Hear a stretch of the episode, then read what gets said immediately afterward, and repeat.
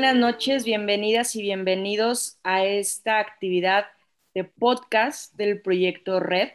Bienvenida y bienvenido Paul y Jennifer de la tercera edición, quienes nos están acompañando en este momento para disertar y dar sus opiniones acerca del el siguiente tema. Aproximaciones a la realidad latinoamericana sobre los derechos humanos de los pueblos originarios. Muchísimas gracias, Paul. Muchísimas gracias, Jennifer. Bienvenidos y bienvenidas a este podcast. Y eh, bueno, platíquenos un poco, eh, Jennifer, qué haces ahorita, de qué manera te has vinculado con eh, los pueblos indígenas. Adelante.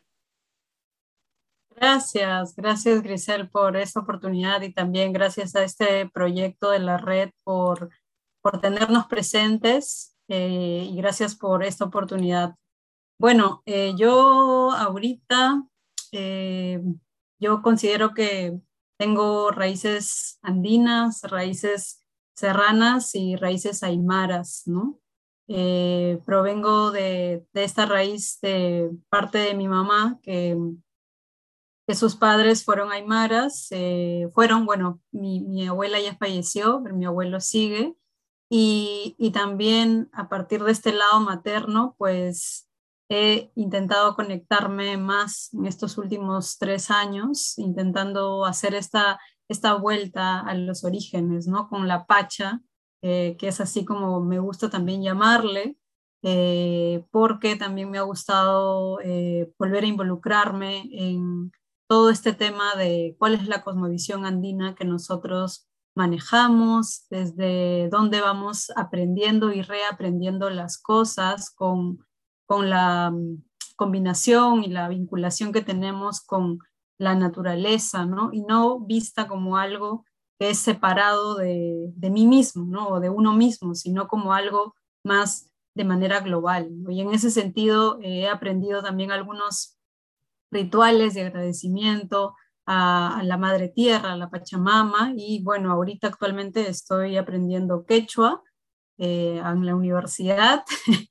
es un poco eh, eh, chistoso porque estoy estudiando mi maestría en una universidad en Estados Unidos, la Universidad de Pittsburgh, pero al mismo tiempo estoy estudiando quechua, ¿no? De la raíz sureña boliviana, de Cochabamba. Y, y, estoy en otro territorio, pero sigo vinculada con, con esta raíz indígena, eh, bueno, quechua por un lado y aymara, estudiando también un poquito de aymara de manera informal. Entonces, más o menos esa es mi, vinculación.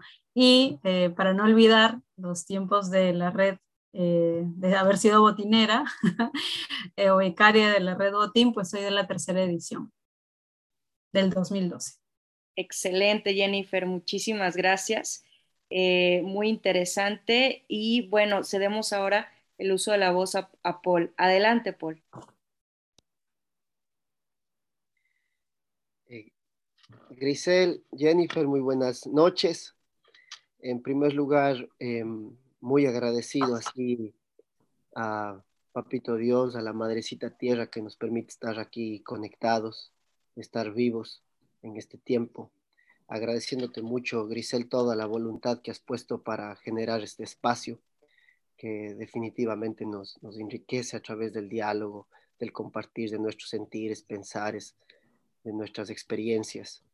Eh, de mi parte ha sido una búsqueda, ¿no? Una búsqueda de, qué es lo que somos, para qué estamos habitando en este planeta, eh, cuál es la cosmovisión propia de nuestra cordillera, eh, cómo llegamos a este tiempo, espacio y, qué tenemos que aprender pues de quienes han logrado conservar la cosmovisión originaria, la cosmovisión andina, el, cómo vivir bonito, el, el, buen vivir, el buen tiempo, la vida plena. Eh, yo he podido ser eh, testigo de otras formas de vida y de otras formas de organización y mis experiencias con comunidades eh, originarias. Y, y, el poder ser recibido, ¿no? Desde la cosmovisión andina en donde todos somos hijos de la tierra, en donde todos somos originarios de este planeta, en donde no hay, no hay división de, colores, de países, de lugares, porque a la final eh, tenemos un origen común y ese origen común es que somos hijos de esta tierra, hijos de este Padre Sol, hijos de este lugar en donde todos necesitamos de los elementos esenciales de vida. A la final es lo que somos. Somos agua, somos tierra, somos aire, somos fuego y espíritu. Espíritu viviendo una, una experiencia material, una experiencia temporal en este ciclo de vida. Eh, para mí, el, el poder conectar con los taitas, con las mamas de los diferentes pueblos de mi país y de otros lugares, ha sido una experiencia para cambiar mi forma de pensar y de, de mirar el mundo y saber desde dónde tenemos que, que, hacer el presente para que el futuro, el futuro pueda garantizar a los niños y niñas los elementos vitales, para que los niños y niñas puedan seguir teniendo agua pura, puedan seguir teniendo bosques. Creo que el poder mirar atrás es para poder tomar fuerza y sabiduría de cómo construir el, presente y el mañana. Entonces celebro este espacio de diálogo, celebro este espacio de, intercambio y, agradezco la posibilidad de estar presente esta noche. Muchísimas gracias, Paul, y también muchísimas gracias por esta, por esta presentación y, muy interesante lo, lo, que nos compartes.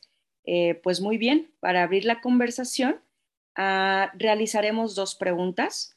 La primera, eh, Jennifer, eh, contestarás la primera pregunta en primer turno, posteriormente Paul, y la segunda pregunta intercambiamos. Paul, tú, tú contestas de manera eh, primero y posteriormente Jennifer. Muy bien. Eh, Jennifer, ¿qué consideras que la cosmovisión de los pueblos indígenas puede aportar a nuestras sociedades donde impera la cultura occidental? Yo creo que muchísimas, muchísimas cosas. Hay muchos elementos eh, que nosotros necesitamos volver a reaprender, ¿no? En mi caso, yo decía que mi, mi vínculo, ¿no?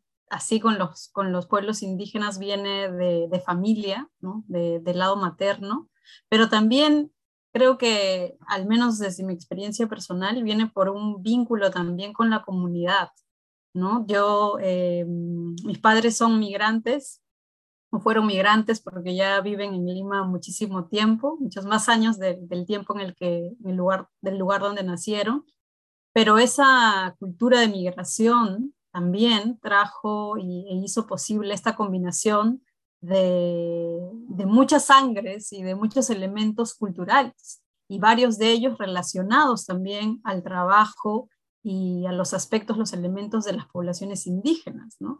Ahí, por ejemplo, puedo eh, renombrar este sentido de colaboración o este sentido de hacer comunidad, ¿no?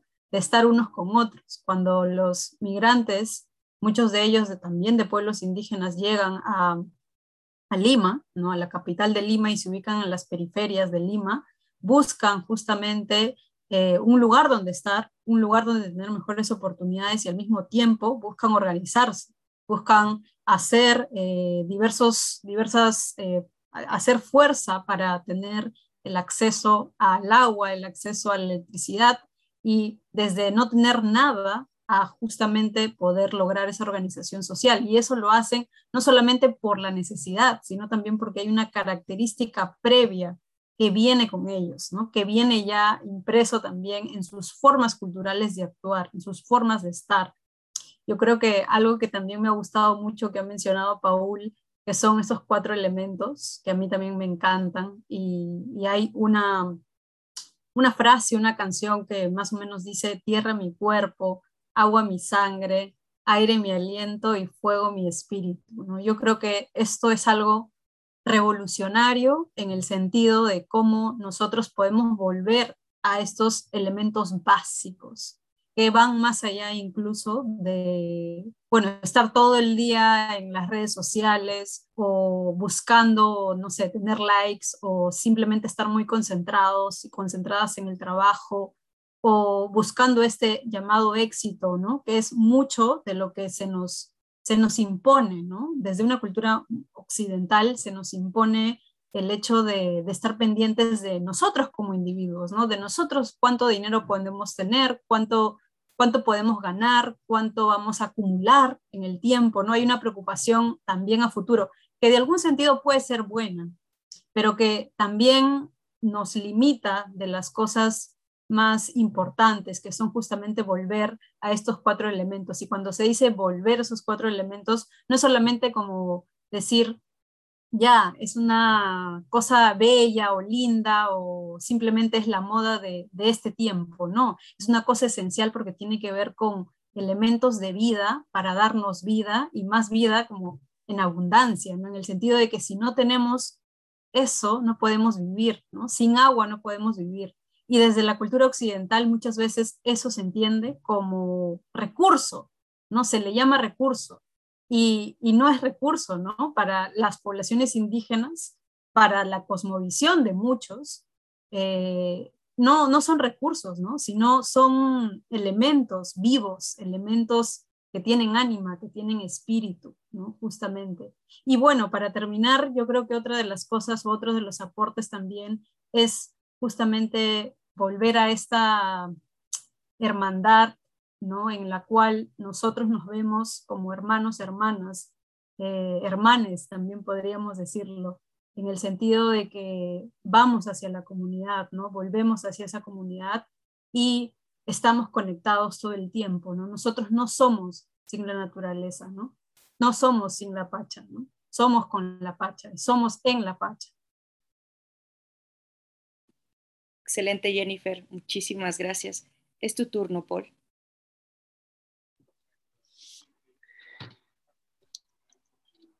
Pienso, siento que este sistema actual, el sistema occidental, es incompatible con la vida.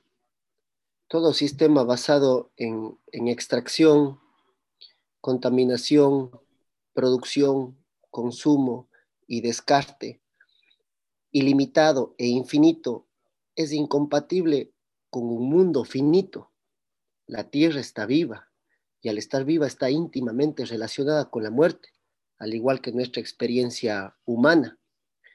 Y si lo más importante que tienen los pueblos originarios, quienes han podido custodiar, conservar y hoy nos están enseñando al mundo, es cómo vivir en armonía con este planeta a diferencia del sistema capitalista que destruye este planeta, que está llevando, que ha llevado al ambiente, que ha llevado a la naturaleza, que ha llevado a los, al entorno, que ha llevado a la psiquis humana a un, a un punto de no retorno. Hoy estamos viendo las consecuencias de esta pandemia, hoy estamos viendo las consecuencias de la, de la destrucción, de la avaricia del capital, y frente a eso, ¿qué hacemos? Y parece como que no hubiera respuestas y las respuestas tratan de darse desde grandes edificios, las respuestas tratan de darse de grandes organizaciones a nivel nacional, internacional, cuando las respuestas están en la esencia, están en la semilla, están en la comunidad, están en quienes sí saben vivir de manera simple y en armonía con la tierra. Entonces, el, el tomar, como decía Jennifer, las enseñanzas de los mayores, de los sabedores, es para poder garantizar el futuro de la humanidad, y no solo de la humanidad, sino de todas las especies, porque somos íntimamente relacionados con el animal, íntimamente relacionados con el bichito, íntimamente relacionados con cada uno de los elementos de la naturaleza, con cada uno de los espíritus de la naturaleza. Entonces, tomar y tomar en serio la cosmovisión originaria de este planeta es poder garantizar un futuro de existencia. Entonces, desde ese punto, creo que es importantísimo que volvamos a la comunidad. El vivir desde el individualismo no, no, no, no, no, puede, no puede prosperar la humanidad. La sociedad es comunitaria, la sociedad es basada en ayuda mutua, la sociedad es solidaria. El ser humano tiene que recordar, el momento que recordamos que habitamos esta tierra, que y es el único lugar que tenemos para habitar, pues entonces nos tomamos en serio el cuidado de esta tierra, el cuidado de nuestra vida, el cuidado de todas nuestras relaciones. Entonces considero que lo que podemos aprender de las cosmovisiones originarias es urgente, es necesario, es pertinente y, es quienes tienen la luz para alumbrar en este tiempo, en este tiempo tan, tan difícil en el que estamos en, todo, en, en todos los aspectos en los aspectos espirituales, en los aspectos sociales, en los aspectos económicos, en los aspectos políticos. Entonces, para eso necesitamos volver a encontrarnos como hermanos, como hermanas, para eso necesitamos que vuelvan a encenderse los fuegos en nuestros hogares, en nuestras comunidades, que volvamos a tener una vida más tranquila, donde podamos analizar cada paso que damos, donde podamos hacerlo desde la, desde la certeza. Y, y, desde esa, y desde esa posición, pues saber que los conocimientos están en los mayores y que esos conocimientos tienen que ser transmitidos a los niños, que esos conocimientos tienen que ser transmitidos en cada espacio de educación, en la, en la familia, en las escuelas, en los colegios, en las universidades y sobre todo puestos en prácticas. Tenemos que volver a crear vínculos de comunidad independientemente del lugar en donde nos encontremos. Nos encontremos en contextos rurales, nos encontremos en contextos urbanos, pues necesitamos volvernos a encontrar con el otro. Y necesitamos dialogar y construir un mundo desde abajo, porque ya vemos que desde arriba quienes mueven el mundo pues son las empresas, son las transnacionales, empresas que muchas veces nos han demostrado a lo largo de este tiempo, de estos 500 años de industrialización, de explotación, que no necesariamente están pensando en la vida, están pensando en la acumulación ilimitada, están pensando en, exagerar la riqueza de unos pocos y seguir aplastando a las grandes mayorías, a los que estamos abajo. Entonces eso es incompatible con un planeta que nos quiere ver bonitos a todos, viviendo en abundancia, porque tierras hay para todos, para todas. El problema es que está en pocas manos. El problema es desde el pensamiento en cómo, en cómo vemos a la tierra. Como lo dijo Jenny, pues la tierra no es un recurso, es un elemento que está vivo, que nos habla, que nos siente y que tenemos que escucharle. Y para poder escuchar a la tierra, para poder escuchar el latido de la tierra, pues ahí están los mayores y mayoras que son quienes nos enseñan a cómo hacer ese, ese regreso al hogar, ese regreso a casa. Viviendo en, en, en casa nos, nos hemos perdido, pero son los pueblos a través de sus medicinas, a través de sus ceremonias, a través de su ritualidad, ¿no? Y de la ritualidad no expresada como un, tiempo, ¿no? Como, como el Inti Raimi, como el Koya Raimi, sino la, la ritualidad expresada en el diario vivir. ¿Cómo hacemos que la vida diaria y cotidiana sea un ritual? Agradeciendo los alimentos que llegan a nuestra mesa, agradeciendo el agua que bebemos, agradeciendo el aire que tenemos, agradeciendo el, el hecho de poder encontrarnos con el otro, con la otra, y a partir de esa relación poder tejer un futuro, un futuro donde quepan todos los mundos, un futuro donde podamos construir pues desde esa relación de cuidado, de esa relación de amor, que es la relación que nos tiene la Madre Tierra hacia nosotros como, como sus hijos, como sus hijas, y que somos la Madre Tierra. No es que la, que la Madre y el humano está separado, como nos ha hecho creer Occidente, que el, que que el humano está primero desde una posición antropocéntrica, desde la posición de la cosmovisión originaria, desde una posición biocéntrica, todo está conectado.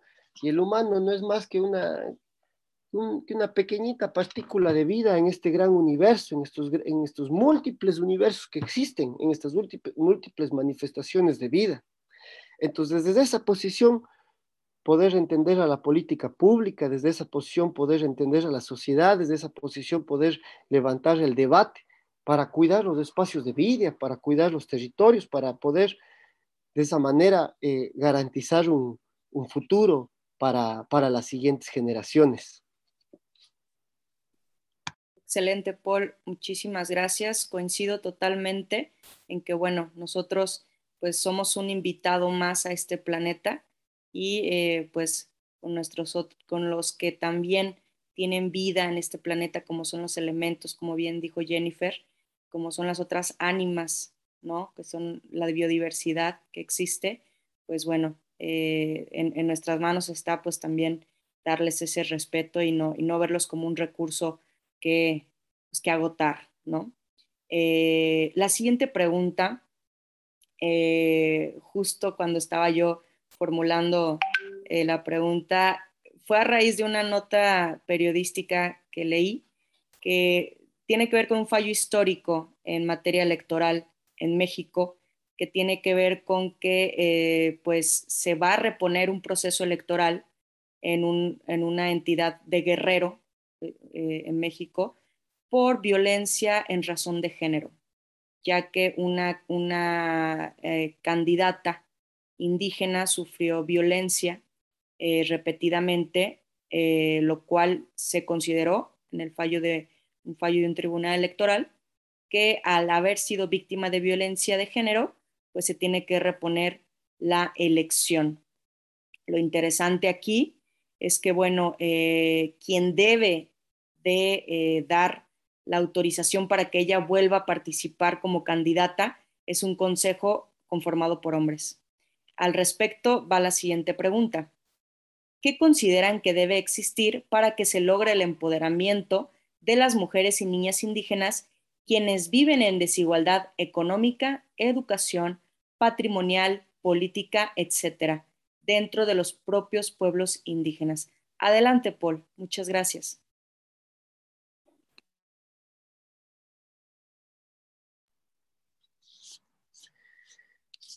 Desde mi, desde mi experiencia en las comunidades, lo que yo he visto es que son las mujeres, las mamás, las ancianas, las jóvenes, las que dirigen la organización, las que mantienen viva la organización, las que protegen la comunidad, las que guían, independientemente de cuál sea su posición, independientemente si es que están como dirigente o no están como dirigente, son a la final quienes, quienes, sostienen, la, quienes sostienen la vida. Entonces, a la final lo que se necesita para que la vida sea sostenida de forma más bonita, así como lo hacen las mamás, es que caiga este sistema patriarcal, que caiga este sistema capitalista que sobre todo eh, violenta a las mujeres y en la cual muchas veces los hombres eh, reproducimos desde que somos niños porque no estamos siendo educados por, por, la, por la posición de las mamas, no estamos siendo educados desde esa, desde esa forma, desde esa forma en armonía, con respeto, con amor, con integridad. Entonces considero es que, que tiene que caer ese sistema. Y ya hemos visto resultados concretos cuando uno ve la ley revolucionaria de la mujer indígena en Chiapas, en México, en las comunidades zapatistas, y donde, y donde mira cómo en más de 27 años que lleva el zapatismo asentado en las comunidades de Chiapas y no hay un solo femicidio, pues así debería ser el mundo. Entonces deberíamos tomar esos ejemplos en todos los contextos de este planeta. Y pues estar ahí las mujeres al frente y los hombres atrásito nomás, siguiendo, acompañando, eh, siendo parte de las tareas de cuidado, siendo parte de todos los entornos, pues y, y, siendo reeducados para poder, para poder así también eh, ejercer una vida en armonía. Entonces yo considero que ejemplos hay y ejemplos indígenas hay y son los que tenemos que escuchar y son los que tenemos que, que regar, que sembrar en cada uno de nuestros contextos. Sembrar primero en nosotros mismos, para poder sembrar en las comunidades, en los territorios.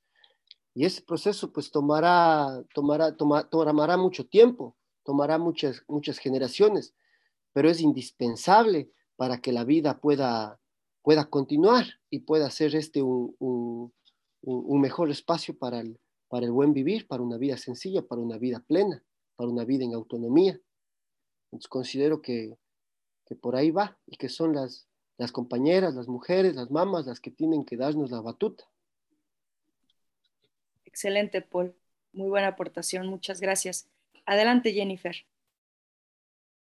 Sí, muy, muy de acuerdo también con todo lo que ha mencionado Paul. Eh, yo creo que, que también son las mujeres las que están en las bases y las que son las que ponen el cuerpo, el tiempo, la organización, los medios, incluso dinero para poder eh, compartir dentro de la comunidad, ¿no? Y lo digo sobre la base, mm, no necesariamente eh, porque he tenido la experiencia de ver de cerca eh, comunidades indígenas como el caso de Paul, ¿no? En mi caso más han sido las organizaciones de base de los sectores periféricos en Lima, ¿no? y propiamente en mi distrito en San Juan del Urigancho, pero creo que hay una conexión ahí, al menos para, para la realidad peruana, eh, es, es el papel de las mujeres, al menos en la pandemia antes, pero se ha evidenciado, se ha puesto en evidencia mucho, de manera mucho,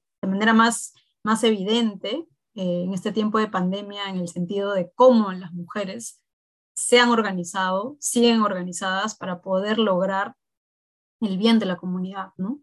Eh, y bueno, volviendo a qué es lo que debería existir, yo también estaba pensando en este tema de, de nuestro sistema educativo, ¿no? O al menos desde donde puedo hablar yo, es desde, desde la realidad peruana otra vez, ¿no? Que incluso se puede repetir en algunos países latinoamericanos, pero es como en nuestro sistema educativo, en las currículas educativas, están presentes o no personajes eh, femeninos, mujeres, ¿no? Como parte de la historia, ¿no? El Perú, por ejemplo, ha cumplido 200 años eh, de bicentenario, de independencia, ¿no? De ser república.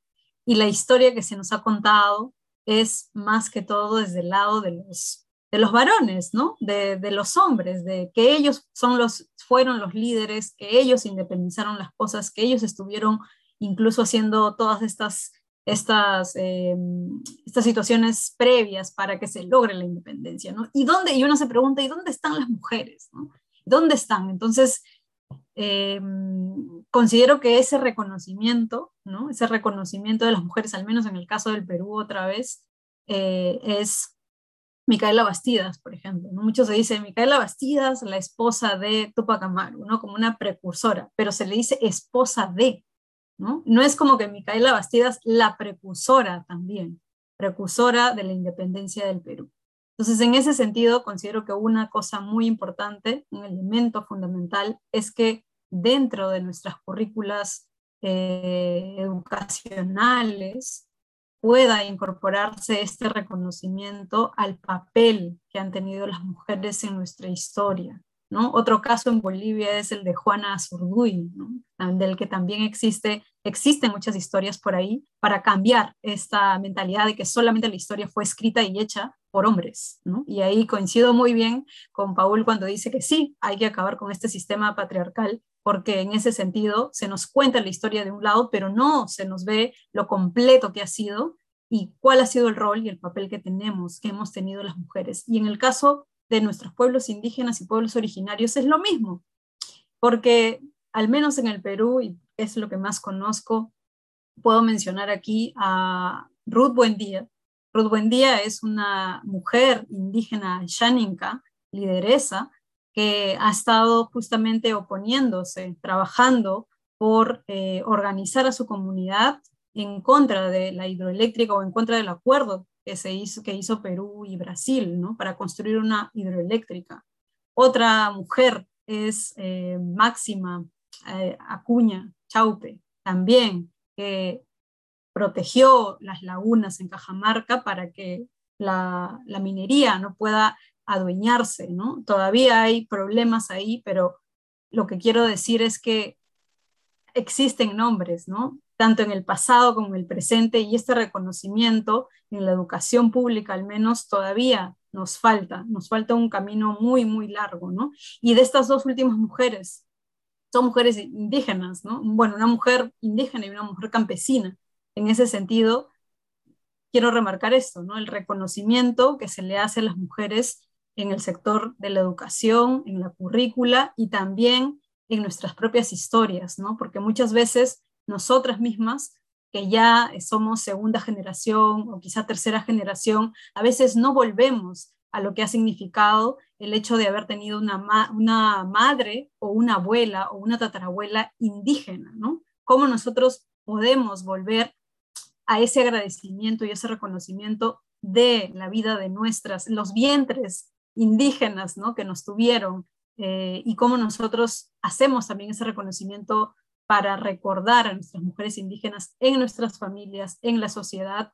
Y creo que un punto muy importante es otra vez el reconocimiento que se le tiene que hacer a las mujeres indígenas y bueno, en general a todas las, las mujeres, es el papel dentro de su contribución con políticas públicas, dentro de lo que ellas pueden aportar, en este caso las mujeres indígenas y de pueblos originarios desde las bases, desde las organizaciones, desde poner los medios eh, para que eso suceda, ¿no? Porque también hay que decirlo, dentro de las comunidades indígenas o originarias también puede existir el hecho de, estar compuesto, ¿no? O estar invadido por un sistema patriarcal, ¿no? Donde solamente los varones toman las decisiones y las mujeres hacen trabajo de hormiga, pero no les es reconocido el trabajo que hacen, ¿no? Entonces, mi punto va hacia el reconocimiento en todos los ámbitos, ¿no? De, nuestras mujeres, de nuestras mujeres de los pueblos indígenas, saber de ellas, ¿no? Tener esos referentes para que nuestras niñas en el futuro y en el presente puedan estar, puedan tener estos referentes que les haga, les inspire y les, les haga continuar, seguir adelante. Excelente, Jennifer. Muchísimas gracias. Excelente aportación. Yo nada más, si me permiten, eh, compartirles una buena práctica que se lleva en México, que bueno, tuve el gusto de entrevistar a la coordinadora de las CAMIS. Se le denomina CAMI a una casa de la mujer indígena y afromexicana que, bueno, son casas de empoderamiento en donde se les atiende eh, a las mujeres y niñas indígenas y afromexicanas eh, eh, en diversas índoles, medicina tradicional, también algunos cursos, talleres, que pues bueno, lo que se busca es el empoderamiento. Entonces, pues coincido con ambos en que pues debe existir también esta perspectiva eh, pluricultural en nuestros gobiernos, en los tomadores de decisiones, para que pues existan espacios eh, que tengan incidencia en el empoderamiento de la mujer indígena eh, y las niñas indígenas. pues bueno, chicos, ha sido un, muy enriquecedor. Vamos a pasar al siguiente bloque de preguntas. Y pues bueno, la primera pregunta la inicias eh, la iniciarías tú, Paul, y después em, Jennifer y eh, posteriormente Jennifer y después Paul. Eh, Paul, ¿qué, ¿qué consecuencias consideras que genera para el Estado el hecho de que exista marginalización en los pueblos indígenas? ¿Qué le resta al Estado el tratar hacia sus comunidades y pueblos indígenas?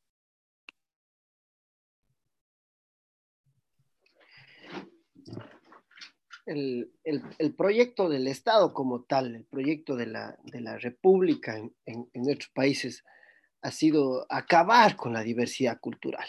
El Estado es homogenizante, el Estado es, es, es aplastante. Entonces, fíjate todas las consecuencias que se da el buscar acabar con sus propias raíces cuando estamos eh, hablando desde este contexto, desde este continente, ¿no? Desde, este continente aviala, desde este continente latinoamericano, desde este continente que tiene una historia, que tiene miles de años de existencia, el Estado niega esa existencia, el Estado niega esa existencia de la diversidad. Entonces el, Estado viene a ocupar un, un territorio no desde una posición de respeto a ese territorio, sino viene a ocupar un territorio desde una posición de colonización, desde una, desde, una, desde, una, posición de explotación, desde una posición de extracción. Entonces yo considero que, que, hoy lo que estamos viviendo en nuestros contextos, que son contextos donde existe eh, poca participación, poca democracia, donde ha existido una serie de autoritarismos durante estos 200 años de, de repúblicas, es precisamente pues por, por negar la plurinacionalidad que existe. Si estuviéramos viviendo en, un, en, un, en territorios eh, plurinacionales, pues sin duda tuviéramos más democracia, más paz, más justicia, más libertad, más respeto a la tierra. No naciéramos personas sin acceso a la tierra no naciéramos personas donde, donde es tan duro poder acceder a un pedazo de tierra, donde es tan duro poder acceder a una vivienda, donde es tan difícil poder acceder a trabajo, educación. Porque si, si vemos hacia el pasado, si vemos hacia nuestros orígenes, la tierra no ha tenido precio. La tierra siempre ha estado como parte del ser humano. La tierra siempre ha estado ahí para poder eh, desarrollar nuestra vida, nuestra cultura, el intercambio, eh, nuestros proyectos, nuestros sueños, pero desde el punto de vista del Estado, pues tenemos una barrera. Yo considero que tenemos que avanzar hacia, hacia un futuro sin Estado, hacia un futuro de confederación. Desde, desde la cosmovisión andina hablaríamos que se vuelvan a agrupar los ayus, que se vuelvan a reunir las comunidades, que vuelva a, que vuelva a existir una, una confederación de ayus, una confederación de todos los pueblos eh, que formamos parte del, del Tahuantinsuyo. ¿Y para qué? Para que exista más democracia. Hoy se habla de los, de los gobiernos autónomos descentralizados, pero ¿de qué descentralización hablamos cuando no podemos tomar decisiones sobre nuestro territorio y todo viene desde los gobiernos centrales? ¿Cómo puede ser posible que en nuestras comunidades, que en nuestras ciudades no podamos ni siquiera decidir el futuro de nuestra agua? que se nos impongan proyectos extractivos cuando ya vemos que esos proyectos extractivos solo benefician a las empresas que extraen y en nuestros contextos lo único que dejan es enfermedad, muerte y destrucción. Entonces el Estado tiene que ser transformado y tiene que ser transformado desde una independencia plurinacional, desde una independencia multicultural, porque en todos los países latinoamericanos pues habitan y han habitado siempre muchos más pueblos y nacionalidades que lo que hoy se puede plasmar. Hoy vemos que el Estado toma la diversidad cultural, toma la, diversidad, la diversidad de pueblos y nacionalidades muchas veces desde una posición folclorista, desde una posición, eh, ah, qué bonito, aquí está nuestra diversidad, pero no es que bonito, aquí está nuestra diversidad.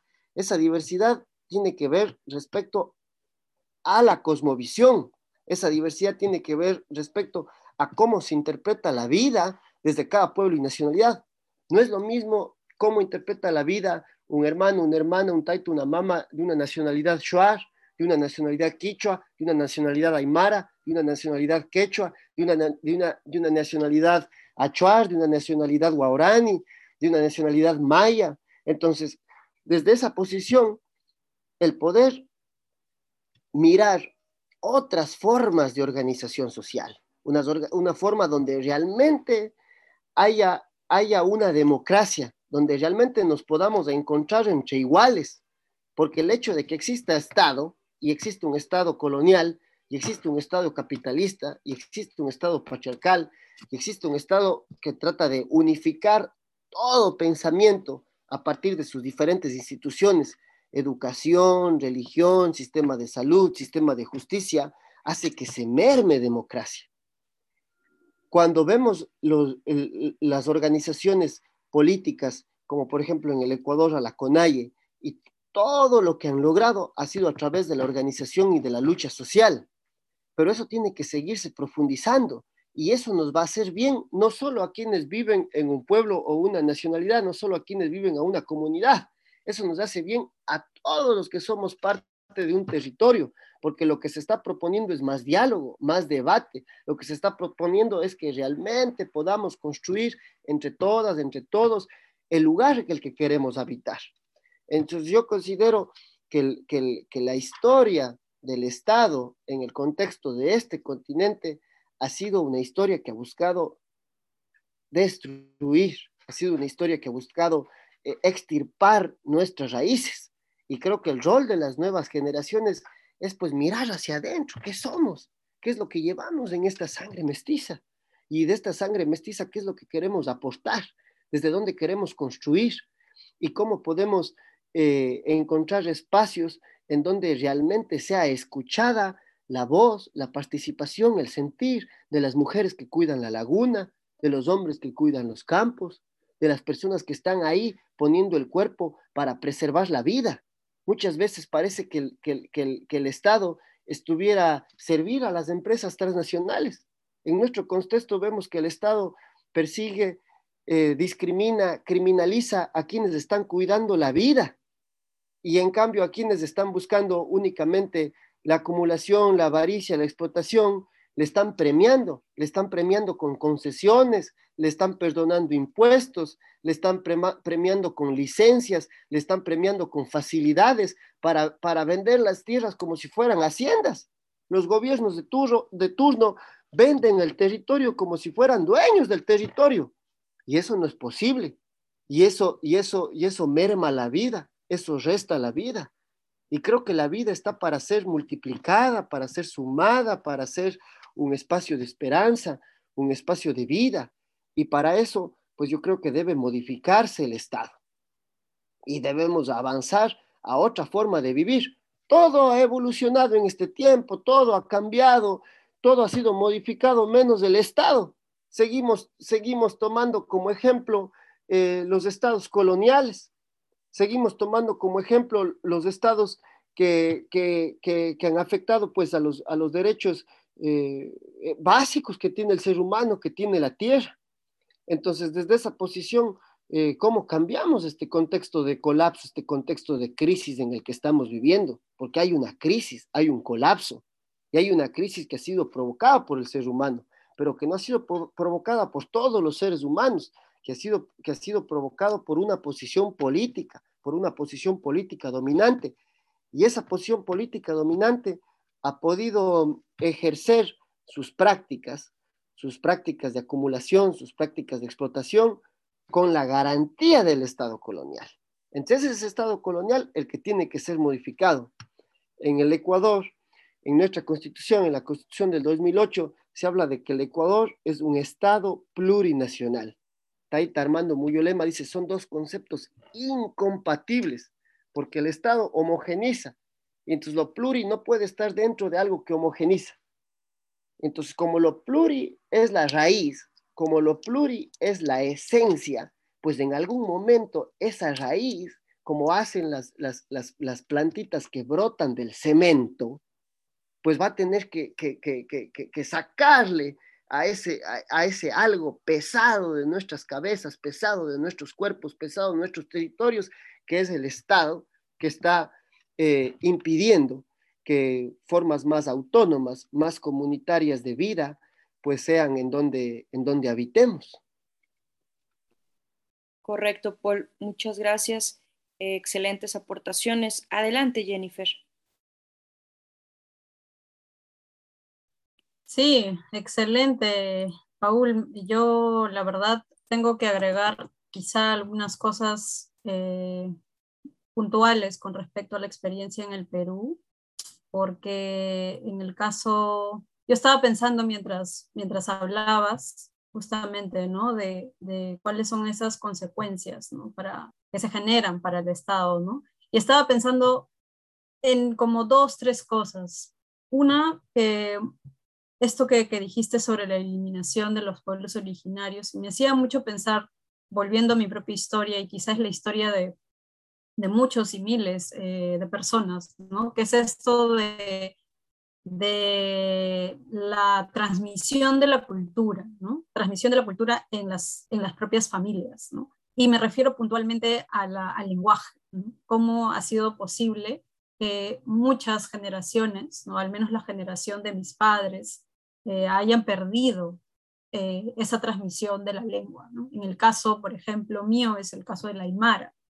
Eh, cuando yo converso con mi abuelo, mi abuelo me dice que él tenía mucho miedo a la discriminación y que en el tiempo, en su tiempo, al menos en el Perú, lo que tú tenías que hablar era español. Y si hablabas mal el español, eras discriminado o eras mal visto.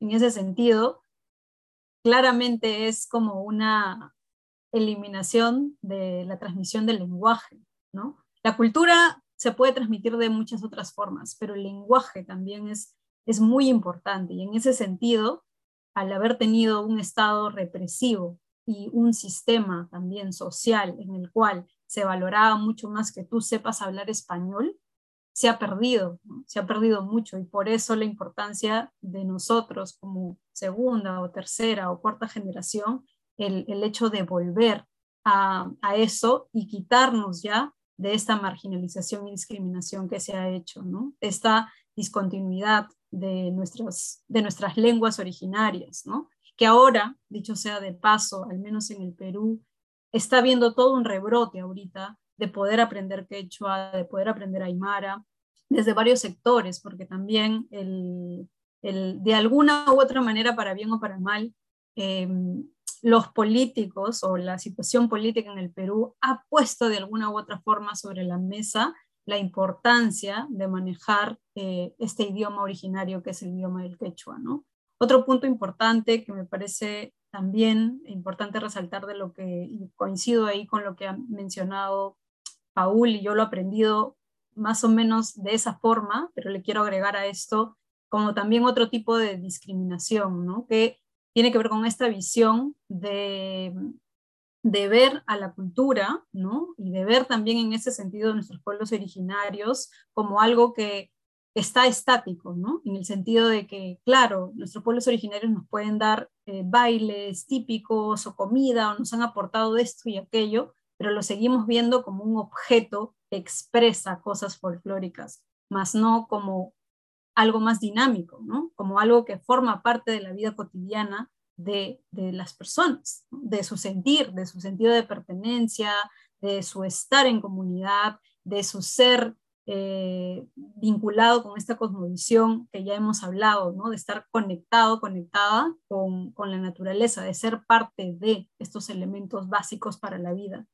Y eso me hace pensar mucho en un texto que leí en la universidad hace muchos años, que se llama Inca sí, indios no, de Cecilia Méndez.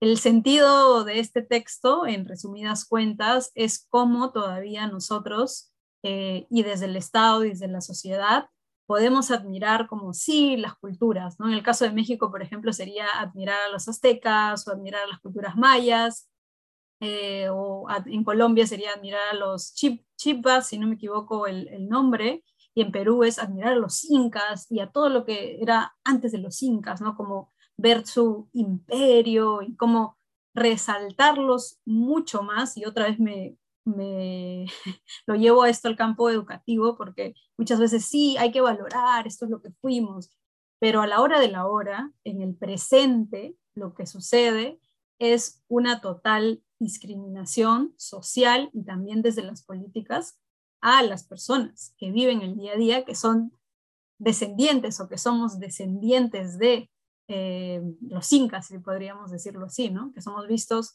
eh, en Perú, al menos eh, la palabra indio, ¿no? tiene una connotación peyorativa hasta el día de hoy. ¿no? Entonces, en ese sentido es indios no, porque es como, no, o sea, ¿cómo? ¿Cómo vamos a, mezclarnos, entre comillas, con ellos? O cómo, no, ellos son diferentes a nosotros. Esto ha ido cambiando, ¿sí? Esto ha ido cambiando, al menos para el caso peruano es algo que está eh, dinamizándose, que está cambiando, pero seguimos teniendo situaciones complicadas y eso todavía se ve en la mayoría de conflictos socioambientales que aún tenemos. Un conflicto muy grande que también ha envuelto a comunidades indígenas es el baguazo que sucedió en el 2009, ¿no? Y en, este, y, en esa, y en, esa, en este caso se vio muy presente el choque de las cosmovisiones, ¿no? Una cosmovisión estatal o desde el Estado que veía más la idea de la prosperidad y de las inversiones para todo el Perú, entre comillas, versus una mirada de que se les escuche, que se les vea, que, se pueda escuchar a las poblaciones indígenas y a las necesidades que se tenían en ese momento. ¿no? Ese choque eh, de cosmovisiones eh, continúa a la actualidad, otra vez con sus ligeros matices, pero es justamente una consecuencia, ¿no? Una consecuencia de solamente estar pensando quizá en la inversión o solamente en la minería o en los proyectos o en los proyectos hidroeléctricos y ahora lo que tenemos también es como vender y lotizar la Amazonía, ¿no? Y justamente en la Amazonía es donde están muchos pueblos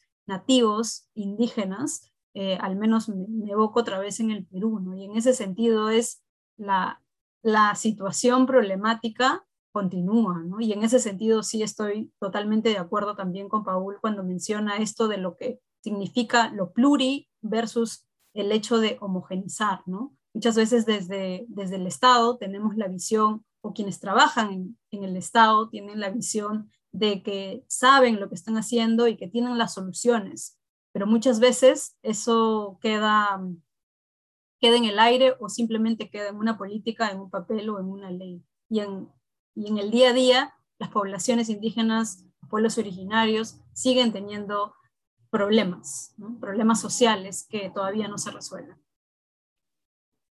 De acuerdo, Jennifer, excelente tu interpretación sobre estas problemáticas. Eh, acerca de la consecuencia que mencionaste sobre que se iban desapareciendo eh, las lenguas y variantes indígenas. Eh, lo traigo, bueno, una anécdota que algo que me comentó una, en una entrevista que realicé a, a una dirigente de una, de una CAMI, eh, me comentaba que eh, no les estaba llegando la información acerca del COVID-19 en eh, su variante, o sea, en su, sí, en su lengua que, hablan en, su pueblo, ¿no? Entonces, ¿hasta qué, hasta qué grado pues, puede este, vulnerar un derecho humano el hecho de que, se, de que no se respeten las lenguas y variantes indígenas, que pues bueno, en algo que parecía para nosotros tan fácil de acceder a la información sobre lo que estaba pasando en, la pandemia, pues muchos de nuestras personas indígenas pues no podían acceder a, la, a, esta información por no saber español, ¿no? Entonces, pues, ¿en qué otra desigualdad eh, pues están ellos eh, ubicados, ¿no? Y pues bueno, para finalizar, eh, la siguiente pregunta, Jennifer, eh, es tu turno responder. Eh, ¿Consideran que en sus países se respeta la consulta previa, libre e informada? Es una pregunta, ¿cómo se le dice? Una pregunta complicada, porque creo que desde lo poco que conozco, ¿no? desde lo que he podido estudiar en la universidad, eh, yo estudié ciencia política y me acuerdo cuando vimos este tema, y bueno, ahora hace unas horas también estuvimos hablando sobre los conflictos socioambientales y la importancia de, de las consultas previas, ¿no? Y una de las cosas que creo yo eh, como respuesta es que a nivel de, de las normas que tenemos, al menos en el Perú, podríamos decir que sí, ¿no? Cuando uno busca la información sobre la consulta previa y cómo se está dando en el Perú, al menos, que es el caso que conozco, podríamos decir, uy, existen como, uff, eh, el convenio que todos conocemos del 169, ¿no? De la Organización Internacional del Trabajo, la OIT, claro, estamos vinculados con, con esta parte internacional de tener como una una, un entendimiento más a nivel macro, a nivel supranacional, ¿no? Qué bueno, ¿no? En el caso de, las Naciones de las Naciones Unidas también, los derechos de los pueblos indígenas, en el caso propiamente del Perú también tenemos una ley, que es la ley 29785, ¿no? Que es el derecho a la consulta previa, y tenemos una serie de decretos, bueno, un decreto supremo resoluciones viceministeriales, como cuatro o cinco, para justamente ver los lineamientos, las políticas, los procedimientos. Entonces, en ese sentido, podríamos decir que hay gente que ha estado trabajando por esto y ha estado poniendo en evidencia, en el papel al menos, la importancia de poder tener este diálogo y esta conversación con las, con las comunidades indígenas. Entonces, por ese lado, podríamos decir ya, hay un avance, claro que sí. Sin embargo, siempre nos vamos a chocar con la realidad, ¿no? Y esta, y esta realidad a veces se, bueno, se distingue mucho de lo que podemos encontrar en el papel, ¿no? Y en ese sentido, eh, creo que al menos en el caso del Perú, es importante justamente resaltar esto, ¿no? ¿Qué tanto podríamos llegar, ¿no? Con esto que has mencionado tú, Grisel, con el idioma, por ejemplo, ¿no? Algo que es importante resaltar ahí es el idioma, o sea, ¿en qué idioma lo hacemos? Claro, lo hacemos en español porque todo el mundo conoce español y, y es el idioma oficial. Y si tenemos y si tenemos una situación en la que no, en que esta comunidad indígena realmente lo tiene que hacer en su idioma nativo, ¿no? Tenemos que buscar un intermediario, tenemos que ver, es, es, un, es una situación que que requiere mucho más tiempo, que requiere más eh, ponerse en los zapatos de, las personas que viven en ese territorio. Ahora, lo otro, la, otra situación problemática también en ese sentido es que muchas veces se entiende la consulta previa no como consulta previa, dicho sea, valga la redundancia en el, en el tema del nombre, ¿no? Es previo, o sea, tienes que hablar previamente a que sucedan las cosas. Pero muchas veces se llevan ya los papeles o los acuerdos y se dicen, mire comunidad indígena, tenemos esto, léelo, ¿qué te parece? Entonces, no es una situación que, que digamos ya, eh, ¿te parece o no te parece? No es, un, no es un plebiscito donde las comunidades indígenas van a tener que responder si sí o no. sino cómo y cuáles son las condiciones de ese diálogo que se va a dar. Y muchas veces ese diálogo es asimétrico, porque ya un actor importante que es el Estado lleva la agenda. Y si lleva la agenda, entonces no podríamos decir de una, un diálogo, ¿no? Un diálogo horizontal, que es lo que quiere la ley, que es lo que quieren también las comunidades indígenas y que de alguna u otra manera también quisieran los actores estatales, ¿no? Otra de las cosas creo que importantes a, incorporar y cuando he estado yo leyendo algunas páginas o la página web sobre la consulta sobre la consulta previa, me hacía mucho pensar en esto del el ejercicio de este derecho, ¿no? de la consulta previa, es considerado como un derecho, debe incorporar los puntos de vista. ¿no?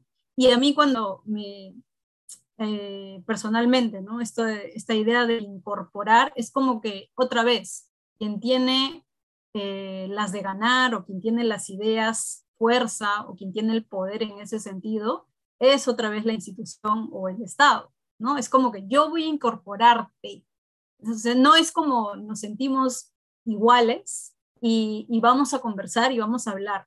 Si esto no te parece, no va, ¿no? si esto no es lo que estamos buscando, lo que tú estás buscando, lo que te va a afectar, no va y no se hace, ¿no? Entonces, en ese sentido, creo yo también que, esta, consulta previa, aunque está, estaría bien definida a nivel de las leyes, todavía juega o está en, en algún sentido necesitamos nosotros ver estas otras lógicas que existen, ¿no? También del otro lado, quiénes son los representantes o quiénes son las personas que hablan por las comunidades indígenas, ¿no? Podemos hablar de distintos actores, podemos hablar de las personas que justamente tienen un reconocimiento por las propias, eh, por las propias comunidades. O también podríamos hablar de una consulta previa con, la, con toda la comunidad, ¿no? con las personas del día a día que están ahí, con los APUs, por ejemplo, ¿no? ¿Cómo, se hace esa conversación? Entonces, todavía yo siento que es como un diálogo eh, asimétrico en el sentido de todos los factores que están alrededor, ¿no? Otra de las cosas que ya veníamos hablando aquí es el tema de la presencia de las mujeres, ¿no? ¿Quiénes participan en esa consulta previa? Claro, la mayoría son hombres, entonces, otra vez, si, estamos buscando ese diálogo donde podamos ver las miradas de todos los que habitan en, esta comunidad originaria, cómo eh, se incorpora, ¿no? cómo tomamos en cuenta las ideas y el trabajo de las mujeres en estas consultas previas. ¿Lo puede mediar o no lo puede mediar eh, el sistema como está configurado desde el Estado? Yo creo que en esta, en esta parte yo particularmente me quedo con, muchas reflexiones y muchas preguntas todavía, porque hay mucho por resolver. Excelente, Jennifer. Pues sí, eh, interesante tu reflexión de que está muy dispar la realidad con lo que establece la norma, ¿no? Eh, bueno, adelante, Paul. He tenido la posibilidad de, participar de cerca de, estos procesos de consulta previa, libre e informada. Em, fui parte de un proceso de lucha y resistencia, soy parte de ese proceso de lucha y resistencia del pueblo de Moyeturo en, mi provincia, provincia de La Suay, en Ecuador, donde se puso, donde las comunidades pusieron una acción de protección por haber eh, violentado el Estado la consulta previa, libre e informada eh, acerca de un proyecto de extractivismo minero.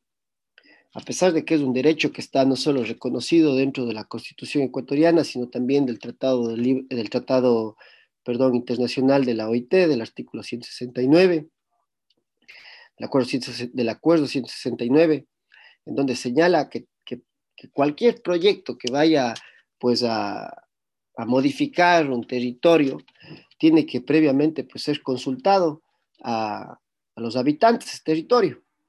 En la práctica vemos que en nuestros países no se respeta esa consulta previa, libre e informada.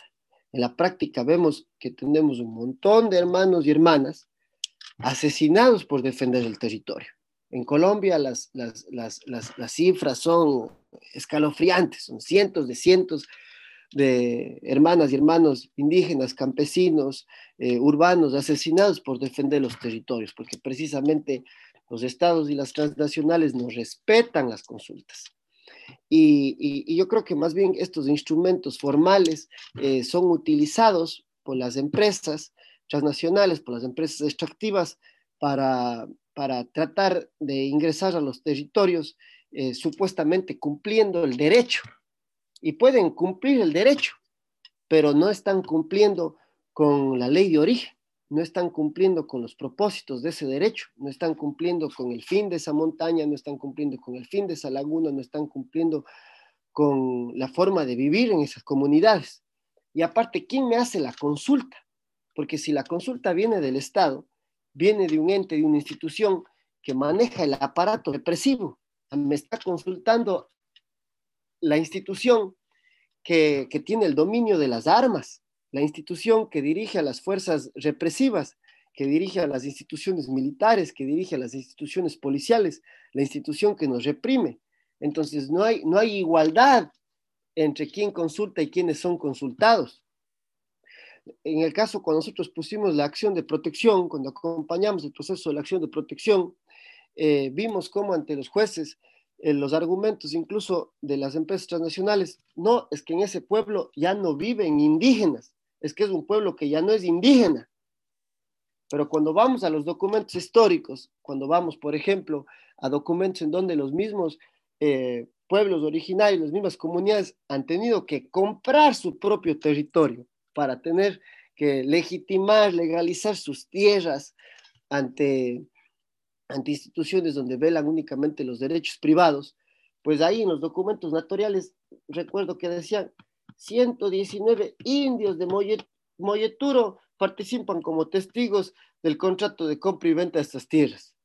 Y cuando, van y cuando van ante los tribunales, no, es que ustedes ya no son indios, tienen que demostrar que son indios. Entonces ahí vemos el, colonialismo, el racismo que existe en las instituciones. Y la consulta no puede ser solo a los humanos. La consulta tiene que ser, como decía Jennifer, a los apos, un hermano de la nacionalidad guaraní, de la nacionalidad eh, originaria del Ecuador de la selva, te decía, pero si nosotros no somos quienes eh, decidimos sobre esta tierra, sobre esta tierra hay espíritus tutelares, hay animales, hay seres con quienes nosotros tenemos que entrar en diálogo. En ese tipo de diálogos, en ese tipo de cosmovisión, no caben las consultas. Las consultas más bien son utilizadas para legitimar los proyectos. Las consultas son utilizadas para dar legalidad a los proyectos de saqueo. Entonces yo pienso que desde ese aspecto debe ser eh, replanteado, debe ser, debe ser replanteado el cómo se hacen las consultas. Creo que no se puede formalizar las consultas porque cada pueblo, cada, cada cultura, cada territorio, cada nacionalidad tiene sus propias formas de organizarse, de llevar sus asambleas, de llevar sus diálogos. Entonces, muchas de estas consultas eh, son utilizadas para, para imponer los proyectos como una camisa de fuerza. Aparte, tampoco podemos eh, romantizar la realidad indígena. Eh, hay hermanos y hermanas de comunidades pues, que son seducidos ante los proyectos del capital y que se venden. Entonces tenemos hermanos y hermanas indígenas líderes que dan su palabra en foros internacionales, en foros nacionales, en la defensa del territorio, pero también tenemos eh, hermanos y hermanas que son llevados a que den sus palabras en estos, en estos grandes foros eh, mineros o petroleros, en donde dicen, sí, en mi pueblo eh, que venga la mina, que venga el petróleo, porque eso trae desarrollo. Entonces se utilizan los cuerpos en función del capital, se utilizan las lenguas en función del capital, se utiliza la identidad. En el caso ecuatoriano, incluso hemos tenido eh, dos consultas populares por el derecho al agua, por el respeto a los territorios, y se han ganado. En, el cantón de Girón, en mi país, se ganó con el 86.7%, en el, en el cantón Cuenca, en el cual yo nací, se ganó con más del 86% por el respeto de los ríos, por el respeto del agua, y se gana las consultas, no solo previas, informada, eh, previas libres informadas, sino que se gana las consultas populares, pero luego en la práctica no se van las empresas. En las prácticas las empresas siguen presentes en los territorios. Entonces, ni siquiera sus propias consultas, sus, propios, sus, propias formularidades, sus propias reglas respetan los estados. Entonces, vemos cómo, cómo, cómo vidas que, están luchando, que están defendiendo los territorios, que están en una situación de vulnerabilidad, en una situación de fragilidad, en una situación de guerra, porque es una, es, una guerra contra el territorio, es una guerra contra el pueblo la que ejercen estas corporaciones transnacionales. Eh, entonces vemos que la consulta están ahí un poco medio para, para, para suavizar, un poco para, para generar espacios de arbitraje, espacios de mediación, pero en la práctica no se está respetando el pensamiento, la cosmovisión. Entonces, por ejemplo, en el Ecuador es una contradicción total. Vemos que en la Constitución se habla del, derecho al suma causa y que en la Constitución se habla de que la Pachamama tiene derechos. Es más, ahí está escrita la palabra Pachamama en la Constitución. Pero el rato que vemos que avanzan los proyectos de, de extracción, que avanzan los proyectos de muerte, entonces vemos que en el fondo no se están respetando, no se está respetando la constitución, no se están respetando los acuerdos internacionales, no se está respetando lo que dice el 169 de la OIT, y menos aún las consultas previas libres e informadas, y más aún cuando en nuestros contextos eh, muchas de las veces ni siquiera estas consultas son vinculantes, a pesar de que los pueblos dicen no, dicen no, no, no, no se toca este territorio, siguen imponiéndose los proyectos y se imponen con la fuerza. Y si no lo imponen con la fuerza represiva del Estado formal, como son los militares y la policía, si ponen a través del sicariato, si ponen a través de los paramilitares. Entonces vemos ahí cómo no se está respetando. O se hacen falsas consultas, como lo que vimos en, México con el tren Maya. Sale el presidente Manuel López Obrador, eh, respetuoso, supuestamente aparente de los pueblos originarios, hacen, hacen rituales folclóricos, incluso ahí vemos a pobres, pobres, pobres gallitos ahí eh, cortados del pescuezo, eh, eh, sangrando en las plazas, y no se está respetando lo que dicen los pueblos mayas, no se está respetando lo que dicen los pueblos náhuatl, no se está respetando lo que dicen los pueblos de Michoacán.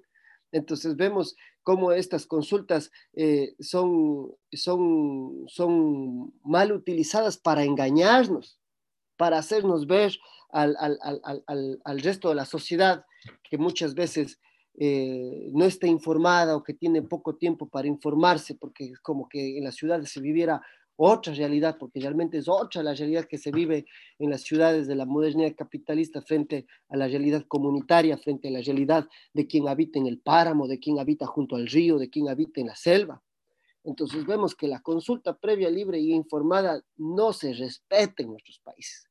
Y eso es algo que tenemos que tomarnos en serio las nuevas generaciones, independientemente de dónde estemos, porque no es que los proyectos extractivos afectan solo la realidad del campesino, solo la realidad del indígena, nos afectan a todos. El agua viene de la misma fuente, el aire viene de la misma fuente, la tierra viene de la misma fuente. Entonces, en este sentido tenemos que, sumarnos a esta minga por la vida que nos proponen los pueblos y nacionalidades. ¿Y qué es la minga? Cuidarnos los unos a los otros, cuidarnos las unas a las otras. Entonces, en ese, en ese aspecto debemos avanzar a instrumentos serios. Y eso tiene que ser debatido en todos los espacios. En el espacio, en, el, en el primero, que es el primer espacio de organización, en la familia. Y en la familia muy poco se habla de lo que está pasando con el río, muy poco se habla de lo que está pasando con la montaña, muy poco se habla de la lucha de nuestros hermanos y hermanas esas luchas muchas veces desde el contexto urbano es mal visto. Ah, el, indígena es bueno cuando nos presenta su danza, pero es malo cuando viene a la ciudad a hacer su protesta, cuando viene a paralizar el, el, comercio, cuando viene a paralizar las carreteras. Esas paralizaciones tienen sentido, tienen contextos, tienen demandas, tienen visiones, tienen sueños, tienen anhelos, y son anhelos que nos benefician a todos.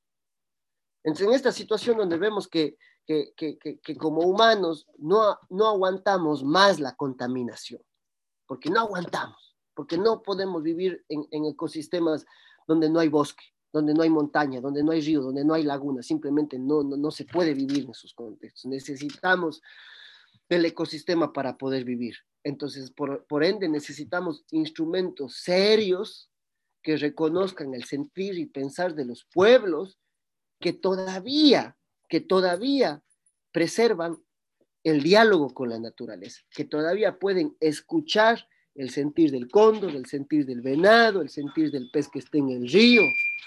En ese sentido, tenemos que avanzar a, instrumentos de verdad, porque sí, la consulta previa, libre e informada, hay que reconocer que detrás de eso ha habido también luchas de grandes hermanos y hermanas que están ahí poniendo su vida, su corazón, su mente para que existan esos instrumentos.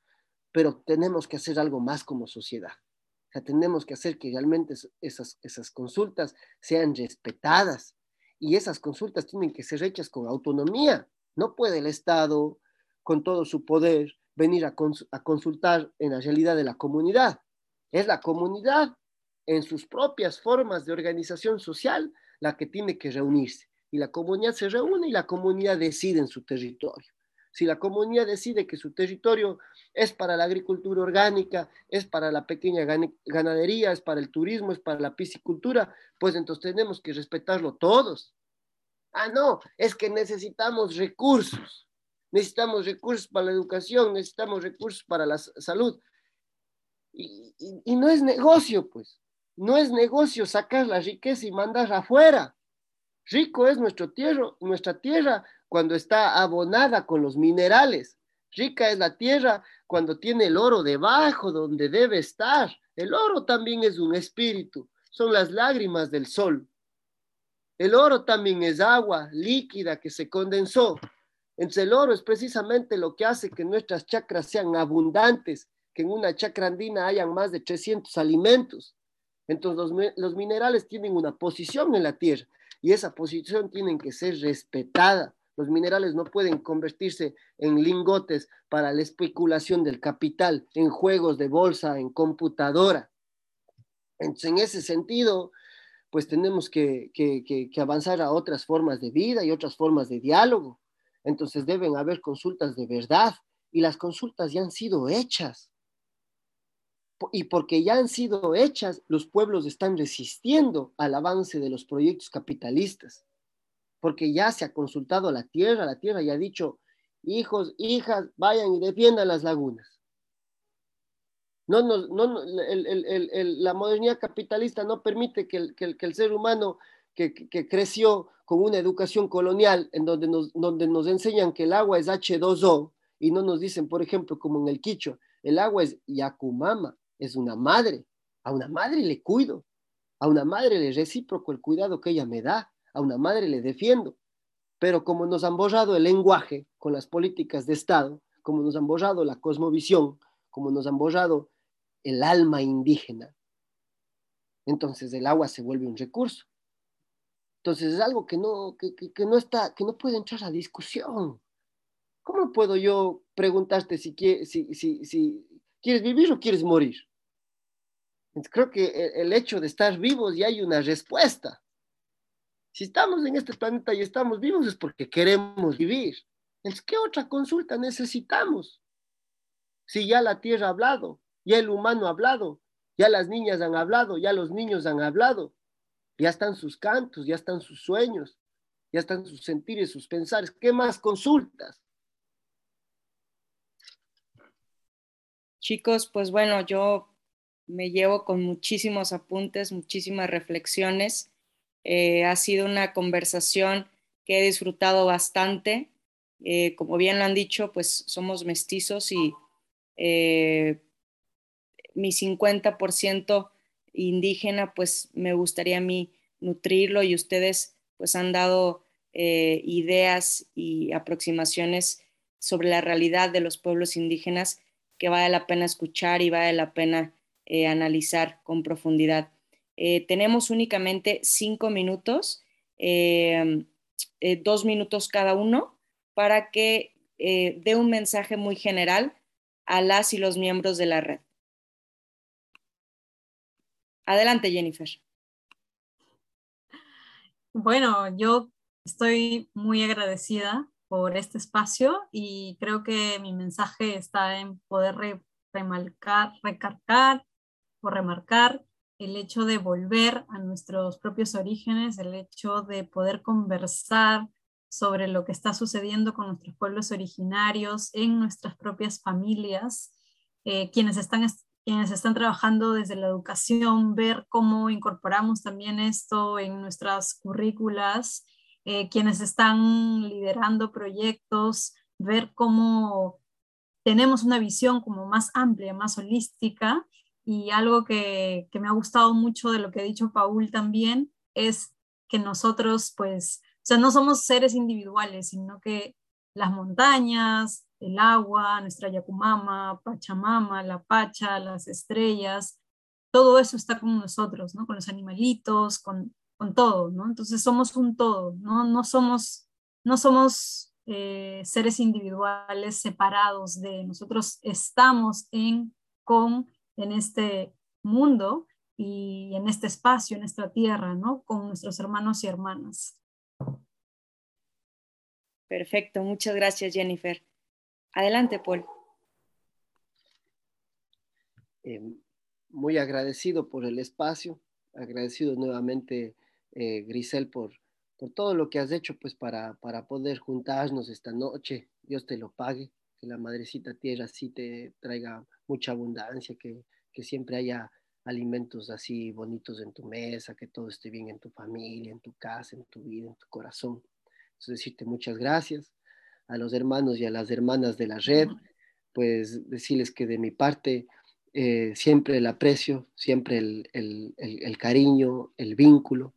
Eh, creo que es importante que para poder eh, construir un, futuro de vida bonita, de vida en armonía, de vida libre, pues tenemos que mirar atrás, tenemos que mirar y escuchar a las taitas y a los mamas, que si se nos hace difícil el recordar, pues saber que las mamas y los taitas han conservado las medicinas que nos ayudan a recordar. Entonces, promover que, que masquemos coca, promover que, que tomemos ayahuasquita, promover que tomemos guachumita, porque ahí están las medicinas sagradas, las medicinas que han cuidado con tanto sigilo los pueblos, los guardianes de la memoria, para recordarnos que todos somos hijos de la tierra, que todos, que todos necesitamos de agua, de alimento, que todos somos originarios, que todos somos originarios de este planeta, de esta madrecita tierra, que esta es nuestra casa, nuestra casa común, que este es el espacio en el que, en el que habitamos y que estamos aquí para habitar lo bonito y que, y que, y que la gran eh, transformación que, que, anhelamos pues empieza en nosotros, en nuestros corazones, en nuestras mentes y que es un proceso largo y que mejor que lo iniciemos nosotros para poder transmitirles algo bonito a los niños, para poder transmitirle algo bonito a las, a las nuevas generaciones, porque al final creo que ahí está la esencia de la vida, que continúe la vida en este gran círculo, en este gran espiral. Y desde esa, y desde esa posición recordar lo pequeño, recordar las cosas simples, recordar la familia, recordar a la madre, al taita que tenemos, a los hermanos, a las hermanas, saber que el, único tesoro que podemos acumular los, humanos es el tesoro de la amistad y es el tesoro que hace que tengamos eh, posadita en diferentes lugares del mundo, que tengamos posadita en cada uno de nuestros contextos. Y en ese sentido, pues muchas gracias. Yo me voy muy, muy, muy contento de esta escucha, de este diálogo, de este intercambio y, que, que, sigan habiendo estos espacios, que nos siga dando el gran misterio, pues la fuerza, la, la mística para poder eh, seguir caminando. Excelente, Paul, muchísimas gracias. Y bueno, yo, yo soy Grisel López, representante de México en el proyecto Red. Para mí fue un honor acompañar a estos dos grandes, grandes eh, académicos, activistas, pensadores contemporáneos que, bueno, yo aprendí bastante, la verdad, un lujo haberlos y haberlas escuchado. Eh, nos despedimos. Muchísimas gracias por acompañarnos en este espacio de podcast. Y bueno, eh, desde el proyecto Red a la comunidad alumni, este es su espacio también. También cuando ustedes eh, generen alguna idea, algún debate que, se, que consideren que podemos abordarlo con todo gusto. Y pues bueno, muchas gracias Jennifer, muchas gracias Paul, que tengan excelente noche.